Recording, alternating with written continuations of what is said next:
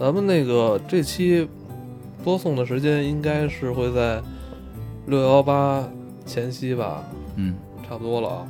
在去年的十一月 双十一期间，给大家做了一系列的这个买买买的这个节目，嗯挺喜欢听的哈。嗯，就是什么推荐好物，对，但是六幺八我们是不是还要推荐大家买呢？不是了啊，就是其实有很多东西是不推荐的，至少从我们就是在购买之后觉得，呃，没有达到物超所值，嗯，使用效果也不好，还给自己添了麻烦。对，还花了好多钱。其实每年到这个什么六幺八啊、双十一，嗯，其实有很多商家的这种怎么说呢？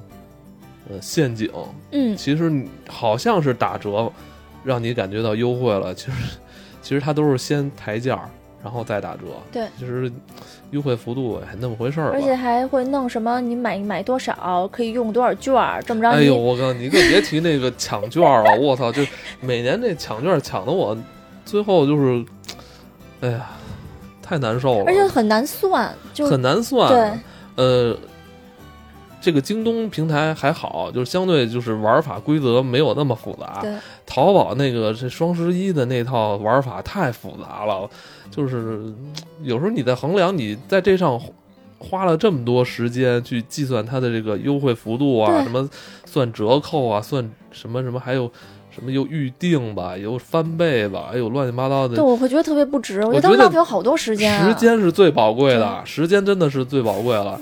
嗯，嗨，这也两说吧。有的人可能觉得，在这上可能花了几天时间琢磨出玩法了，，最后可能便宜个几十或上百块钱，可能他觉得值吧，也无所谓吧。就而可以，其实这种可以增加跟好朋友们一些沟通的话题，比如说啊我推荐啊，哎哎，我看见我之前老买的什么什么，这次有活动啊，赶紧的啊，啊，就会女生女生之间也特别容易这样。对对对嗯对，这是嗯，今天咱们就谈谈哪些没必要说那么执着去抢的东西吧。嗯，六幺八哪些不值得买？对，哎，那个李老师，你，嗯咱们上一期跟大家通过你的健康饮食食谱，咱们其实也聊到一些，呃，有一些食材，咱们自己通过电商购买，自己在家料理，呃嗯做起来其实是方便实惠又健康的，对，对吧？呃，这里边其实有些东西是你值得推荐的，其实有些东西是你不值得推荐的，对，是吧？可可以跟我们聊聊，有些有哪些你嗯觉得，呃，不值得买的就是从食材上说，就如嗯如果说先我们先说从吃上说，啊？是食材上，其实我挺不推荐，就如果有条件做饭的人去买你之前说的那种已经料理好、放放好了调味，而且还做熟了的半成品，半成品的东西。哦对，因为你不知道它，你并不能很确切的知道它到底是哪天做的，对，而且它一旦加了调料之后，其实你也很难吃出来到底新鲜不新鲜。所以这东西，而且它。还最麻烦的是，我会有时候会担心他们在冷链的过程中、运输过程中是否出现过什么问题，比如说它它化了，然后它又冻上了，你不知道的。尤其是现在夏天嘛，就是其实生鲜不太容易保存。对，嗯，对，然后厨房上，我之前就可以大家说一个比较雷的，就是像我们这种嗯没有孩子不需要做辅食的，嗯我之前买过的什么所有的什么榨汁机，嗯、搅碎机，嗯，就是做丸子用的那个绞肉机，基本上全都是用了一次就不用了。哦，对，这是我个人觉得比较雷的，因为清洗太困难，清洗困难，然后做那么一次不不够折腾的。然后还有我之前也就说的这个果汁儿这东西的糖的这个含量太高了。啊，啊，果蔬汁儿的含这个糖的含量是真正的高，就是你把它里面果糖分子破坏掉了，你直接喝的话，就真的会变成很容易胖让人胖的糖分，啊所以指的那个果蔬汁儿饮料包括自己在家榨也是一样的。比如我现在给你一苹果，啊？我艾文，你给给你大苹果，赶紧吃吧，啊你至少得十几二十分钟你能吃完吧？啊但我要给你一杯果汁儿喝吧，三秒你哦喝完了。我明白了，我明我明白你说的意思。但是你这杯啊果汁，我至少用四个这么大苹果没错榨的，没错没错，对你这糖分就对多多少倍的你给我一大苹果，我吃一个都饱了，对，对吧？但是它要榨出一杯汁儿的话，可能得通过三四个苹果。就是你对的消化的时间是不一样的，果汁儿肯定更容易吸收。，对对糖水但是其实你的口感是一样的，对，就你就是从你放到嘴里，然后 流到脖子里，就那么一下儿。嗯，所以就跟我们做中药似的，有的时候有一些中药的东西就必须要榨汁儿破壁，因为方便你吸收。哦，嗯对，所以水果这种榨汁儿机，我真的不认为是每家都需要有这种东西。嗯，对，我觉得除非是有宝宝需要做辅食什么的，他有些做饭里面需要什么，我看我们有那些比较心灵手巧的妈妈们会榨一些什么芹菜汁儿啊，嗯因为孩子不愿意吃水，不愿意吃嗯蔬菜嗯嘛，榨一些什么芹菜汁儿、黄瓜汁儿，更不想喝。他和在面里做面食的时候用。知道知道。但你在你在外边儿喝果汁儿没事儿啊，就马路上走就可乐来一杯没事儿，因为他们兑了好多水，对，对，肯定不会对你的身体造成伤害。对，但是还是建议大家能喝嗯白水喝白水，喝点茶最好。嗯，对，然后实在觉得馋的话，就喝无糖可乐。这个这是饮料上。对，然后继续说，呃，还有就是我我我们身边做饭的人，因为有群体嘛，大家也会嗯多的、也会觉得比较雷的是什么，比如说早餐机，早餐机就是有人可能会觉得得早餐机挺好的，就是啊这边能煎蛋，一边煎蛋一边。一边做做个吐司啊，然后一边做什么，但这东西很容易，就是你用两，对，举个实例，就比如说你买了一个早餐机，你觉得特别好，这边做吐司，那边那边做鸡蛋，然后这边做一什么，你连着做两天、做三天，家里人也不愿意吃了。当家人不愿意吃之后，吐司机就就这个早餐机又扔一边了。还有桶里，还有什么嗯，做章鱼丸子的机子。做章鱼小丸子，就各种各式各样花式的，然后还有什么，嗯，做那个，嗯、就不知道泡芙叫什么来着，就写着这种一些做西点的这种小机子，哦。基本上都都是用用几次，利用率不高，这种基基本上就是放放一边儿了。所以我会希望，就如果大家比如说今天看了一什么节目，觉得我特别想吃，又觉得外面做的糖太多，想自己用代糖做，我就问问身边的那些朋友们有没有有了借来用一两次还了，我觉得还挺好的，嗯还增进了这个一借一还的友谊，你知道吧？就。不要买，买了之后真的扔。我们家还有用过一次的棉花糖机，就这天个东西，就真的是，就厨房厨房我就暂时可能哦能想到这么多。确实那个还有什么不推荐买的吗？罗叔，一般都会想去买很多能够增加生活情趣的东西嘛，往家里添置。嗯，但这一正一负，如果买了没用，还等于占了别的有用东西的空间嘛。刚才李老师说的厨房，我说点其实大家可能不太爱听的，哦就是，呃，茶具也慎买。嗯嗯，就很多人他会觉得买了茶具就好像自己就能进入那种小憩时光了。其实我们茶具有一副手边用的就行了，其他都吃灰。我觉得有一壶就够了。真的，就绝大多数人都一直在纠结茶具家里。你像比如我就是，我们家七八套，但基本上你平时就用那一套。对，可能你也就用那一壶，用那壶可能就真是就是除非是有那种真的闲工夫，真的挺就是不能这么说，就除非是有那种真的比较享受喝茶这个自己给自己造一个气场的这种人，嗯，就你确实得有一个相对大一点的茶海，嗯然后有几个茶具在这里，就是确实会方便，而且绿，而且是你是真的很喜欢喝茶，经常喝的人觉得是有用的，房子还得大点儿，要不然的话就是比就是比如说那种小一点的屋子，你弄这么一大的茶海，气也出不来啊，其实也也是浪费的。是，而且茶海也得收拾。对，是吧？对，老喝就还好，对不喝的话就就会。然后继续这个，因为我们之前做过咖啡职人的攻略，哦，但是我想说，其实家里是没必要有咖啡机的。但我觉得家里有个有一套手冲的咖啡设备就可以，因为现在有很多大概七八百块钱的那种全自动咖啡机，啊，说又能做拿铁又能做什么东西。我想跟大家说，你在街上喝到的那些拿铁、那些美式，那都是十几万的咖啡机弄出来的。呃，几千块钱的，甚至不到一千块钱那咖啡机出来的，也不是你想要的东西。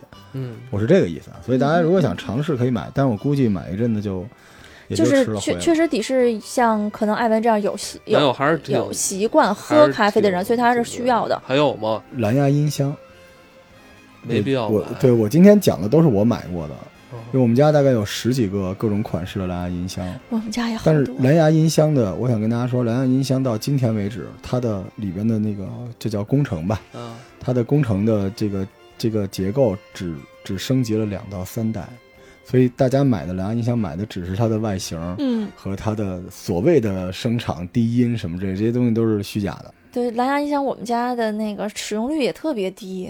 平时在家里我，我干嘛？我其实用不着蓝牙音箱啊。对，就我我我想表示一下，就就包括刚才我们说咖啡机也是一样，哦就是要买就买一好的。我们说为什么说六幺八不值得买，就是嗯今天买的都是因为促销。嗯我，就因为促销贪便宜买这种东西，到最后就是一箱子用处不大的东西。对，买一个可以买一好的。对，我觉得六幺八多买点那种日常消耗品。呃，然后再说一个，我今年我就撕掉我伪善的面孔啊，嗯。就是嗯。不建议六幺八往家里囤酒，嗯。因为很多时候酒也是这种东西，就是你觉得你要对自己好一点，然后有个机会弄两瓶丹麦威士忌啊，或者有的买个红的，有的也不分储藏的条件，是吧？就往冰箱里一扔什么的，什么时候喝什么时候买，对，就不要在这种时刻给家里囤一大堆，因为你知道这酒也是有保质期的。对，就我每次路过我那个客厅的时候，我看到我废了大概二十多瓶好酒，我都特别难受。你等于你就是不建议在这个阶段去储藏什么这种洋酒啊、红酒之类的，是吧？对，我不建议买那种有期限的，而且随着期限的增加，它有点下降的。你总不能六幺八你要囤两瓶绝好的威士忌，两万块钱一瓶，你不是那种，对吧？所以我觉得像这种东西，因为包括蓝牙音箱这种东西也是嘛，就是你下个月买到的可能比这个月要新要好看，所以所有这种类型的都不太建议买，因为他们跟图书不一样。对，图书你可以买，因为很多图书你知道，它后来就没有了。就我们现在买很多之前想买的一本书，大家觉得哪儿都有的图书，结果你现在再买，它不再版了，不是因为它里边有什么禁忌，只是因为它可能当时销量不好，你再也找不着这本书了。所以书可以，但是其他这种东西不太建议。慎买，在六幺八慎买你有可能用不着的数字用品、数码用品。嗯，明白。嗯。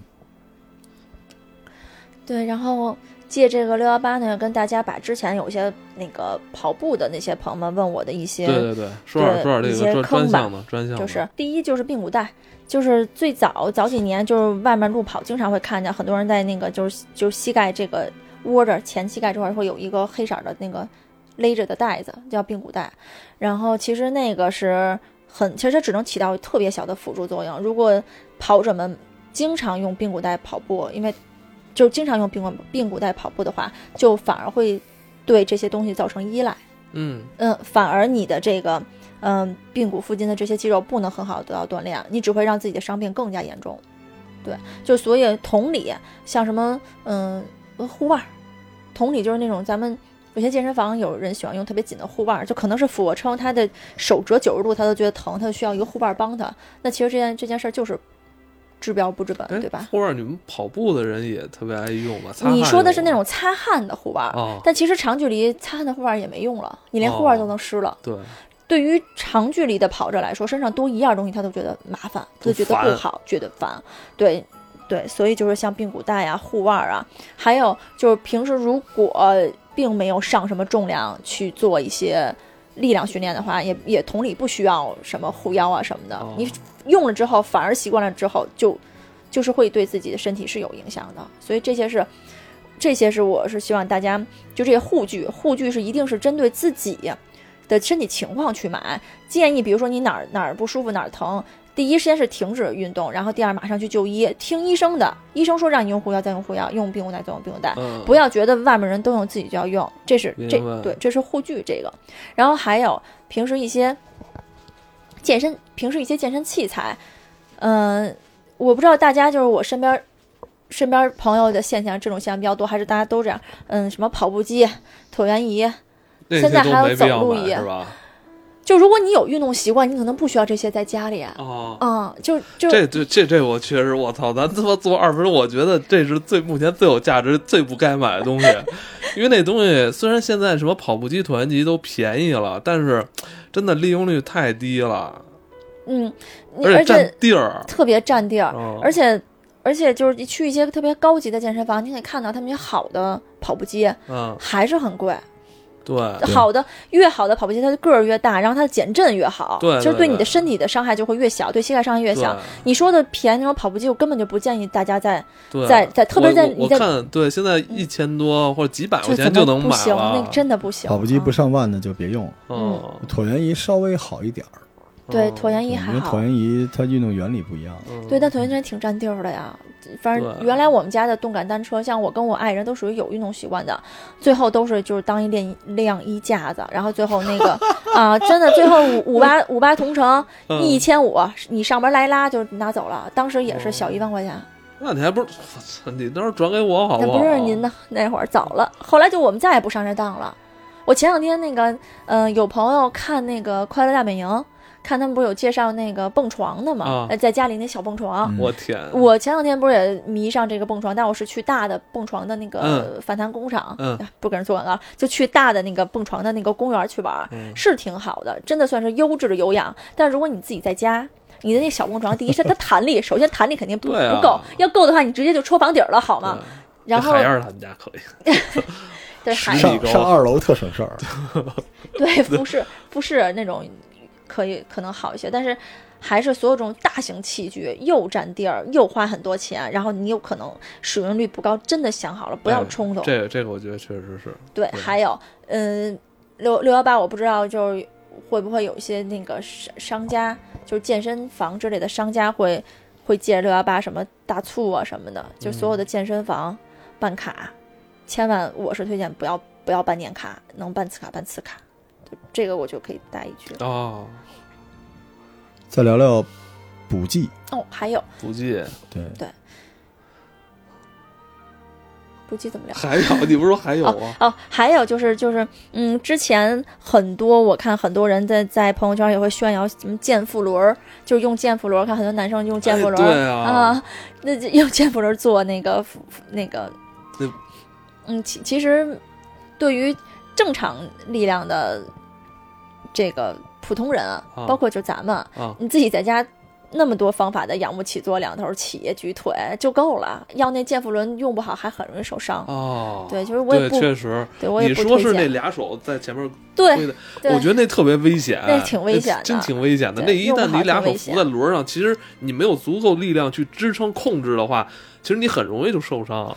他那个不是锻炼用的，是展示锻炼成果用的。对，我觉得那东西就是炫耀用的，就是我能做起来，对，但就是说我我现在腹部有这个肌肉力量能控制它了，对啊才用那个呢。对，所以健腹轮儿大家千万也是悠着买。对嗯，然后老罗，咱们说到这健身了，其实你有很多这个有关健身的这个保保健品，我我这个保健品，因为我身体不太好，嗯所以我常规吃两种，一种是跟运动有关的，嗯一种就是日常要补的。对，对，你觉得这里边有哪些是不值得买的？其实这些药，说实话都不便宜啊，都是那从从那个海外购过来的。但每回到了促销这种时刻，嗯，其实书籍和保健品都是卖的比较多的。对，对，到了到了咱们这个七老八十的岁数了，其实都得吃点这东西吧。我先说，我不知道大家，嗯，我觉得可能都会买的 VC。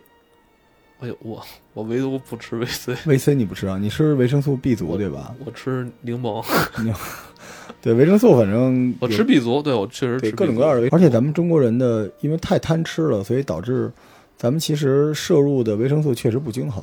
而且咱们普遍吃那个熟的，就是经过烹饪的熟的这个蔬菜，普遍那个丧失的维生素比较多。嗯，对，所以所以就是会推荐大家在烹饪食材的时候，嗯，生吃是最好的，嗯，然后其次就是蒸，嗯，嗯，然后煮，最。后才到炸。嗯嗯，对，所以我觉得刚才我们说这个维生素，大家用各种渠道买一点儿吧。嗯当然早就一直有了嘛，那种复合维生素。然后我会买大豆磷脂，我不知道你吃吗？这个我不吃。对，大豆磷脂是降血脂的，因为我们现在血脂是哪儿来的？就是熬夜，所有熬夜的人血脂都会很成问题。啊你像我在，我算比较年轻的，就就是冠状粥样动脉硬化，哦然后我是三点五七嘛，就是我血液里面有斑块嘛。我原来一直在节目里不说，是因为以为还能买个商业保险，后来我发现全国联网了，我也买不了保险，所以没事儿啊。这个就是血栓，所以大豆磷脂是严重能够抗血栓的东西。就我们不推荐品牌，但这个东西是被证明是有价值的，嗯，大豆的。然后就是这个，我不知道你之前说那个铬元素，您记得吗？铬元素，对一十字旁一个铬是吗？对，一个一个金金属的金金金字旁，然后中间是这个呃各色各色的那个铬，哦就是对，有点像名这铬元素也还不错。铬元素主要是增进胰岛素。其实现在全中国有三亿糖尿病潜在的患者，嗯，只是其中的一一点几亿是知道自己是糖尿病，还有将近两亿不知道。对，所以嗯，胰岛功能会出现严重的问题，因为我们吃东西就是现在中国是我们之前说了，就是大家都爱吃甜食嘛，对，嗯甜的东西、高热量的东西对这个胰腺的压力太大了，啊，所以这铬元素能够提升这个胰岛素的分泌。我觉得那我那越吃是不是会越膈应人啊？我他妈就够膈应人的了。好嘞，您吃番茄红素对吧？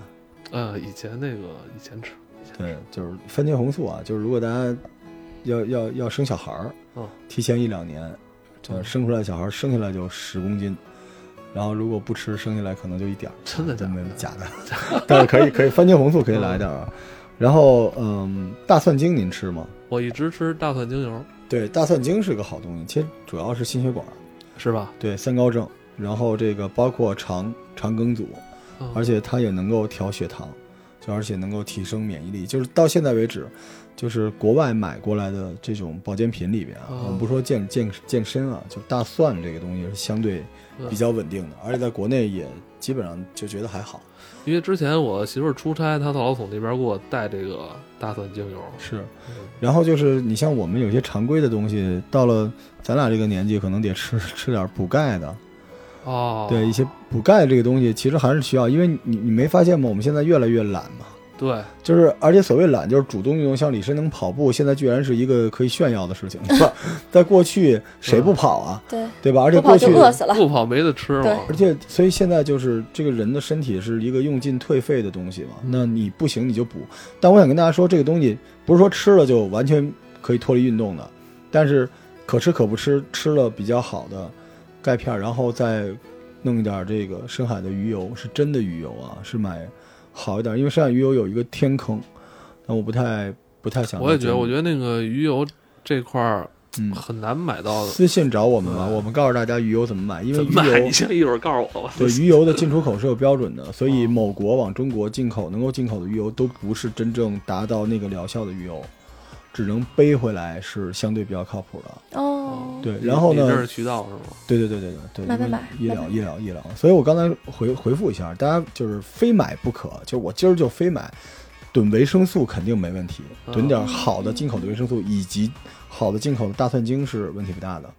然后鱼油来一点儿，然后来一点儿钙，对。嗯对，然后我说一个不推荐买的，因为我我现在作为中医啊，就是不推荐大家买任何品牌的即食燕窝，就是哦小瓶儿一拧开甜甜的，真的不推荐买，因为燕窝的坑太深了。嗯燕窝，如果你当食品吃那无所谓，如果你认为它是有药食同源药性的话，这个燕窝是一个天坑。我因为要燕窝在中医圈被禁言了将近一年多，我就是因为你说燕窝不好，我人家得封杀你，怼怼一个，然后最后人家现在都快上市了。啊以至于你后来本草生活没法上市，也跟这有关系是吗？我我觉得是吧？就是我一直没火起来。呃，燕窝大家知道，本身像雪燕什么这种东西根本就没有，对哦而且呢，这个都是传说。就是就是海外有马来西亚的，还有泰国的，这个就是或者叫印尼的啊几个不同的产地，完全不一样。有的产地加工好，有的原材料好。但是我们要领会的是什么呢？就是这个燕窝，它是以什么形态你吃到嘴里的，是有决定性作用的。嗯我不知道我能不能说明白。嗯就是你理解燕窝也是一个完整的东西，如果是碎的，你吃什么用都没有。嗯啊但我们吃到的小号的小号的即食燕窝，如果它是整的，它没必要卖成小号了。对，小号的基本都是零敲碎打咔哧下来的，而且燕窝它的就中国进口包括自产标准上有一个问题，就是它只它只在乎说你这里边的某一个含量是否达标，但是他没有设定是否超标，所以我可以这么给你理解，说用一个王八卖卖鳖精卖了两万桶，就是燕窝这个行业正在发生的事情。嗯，有大量的添加剂，所以你花了那个钱，你你其实喝的就是糖水和木耳。哎，所以我说，嗯对，如果让我推荐，我一直说嘛，就是同仁堂没给我广告，但是同仁堂那个总统牌的即食燕窝，它不是液态的，它是那种凝胶质的，那个还好。哦，对，其他的真的严重不推荐。我我嗯反正我觉得那个，哎，对，就是我，但我就这个燕窝，就我有自己的一个啊，见解。对你的皮肤这么好，你吃什么保养的呀？燕窝肯定是不吃的。猪皮，就其实我我个人觉得，如果按照它的什么嗯成分来说，就还不如个猪蹄的这个胶原蛋白含量高，嗯，而吸收按吸收比率来算。对，而且还香呢。其实 其实燕窝它的药性药性还是比较大的。但是不推荐在六幺八这种地方，对对因为好的地方它不可能打特别大的折扣。嗯我觉得还真是这样，就是好东西其实不便宜。它现在什么时候都不便宜现在。人老说性价比，其实没有真正绝对的性价比。人他妈商家傻子呀！嗯我这东西值一百，我他妈非得八十卖，你给我做慈善，不可能啊！大家一定要相信，没有绝对的性价比。您说的太对了，就燕窝，我给大家一个小标准，因为我做那个长白草里边，我做了这一期，然后被人要求给下了，嗯但是那期收听特别高，就是有一个小标准，燕窝，呃，大概两三百克，如果低于一千块钱，就就你就放弃吧，你就不定是什么东西了。哦，嗯，对，它是，而且这么多年几乎价格没有那么大的变化。你看猪肉涨多少钱，哦但燕窝就一直是那样的。哎，对我这块儿，咱说完燕窝的话，我再问你一个，就是你，咱们这两年你看，有时候去韩国也好，还是去是吧？参，嗯，比如管什么红参啊，还是什么参啊，这个这东西，我看在韩国好像他们拿这个已经算 算半个支柱产业这种，是是是，这个而且各种包装的，各种就是有冲剂的，有直接吃的，直接有喝直接吃的，有糖，这个这他们天天感觉就是，啊你看那韩国电视剧里面，啊，人动不动就是工作间歇就吃一管儿，吃一管儿，啊嘬一管儿。这他们这个红参这东西是有没有价值啊？呃，是这样的，就是韩国对于参的标准跟中国不一样。啊，在中国来说，红参不是一种特别的参，是处理煮熟了之后的白参叫红参。嗯，哦，但在韩国呢，红参意味着全部中药，您能理解？就比如说咱们一直说日本的汉方药特别好，但是我跟大家说，日本的药缺一个东西，日本没有泡制这个过程，嗯，哦所以日本的药，你知道中药都得用一个锅煮咕嘟咕嘟，日本没有这个工艺。哦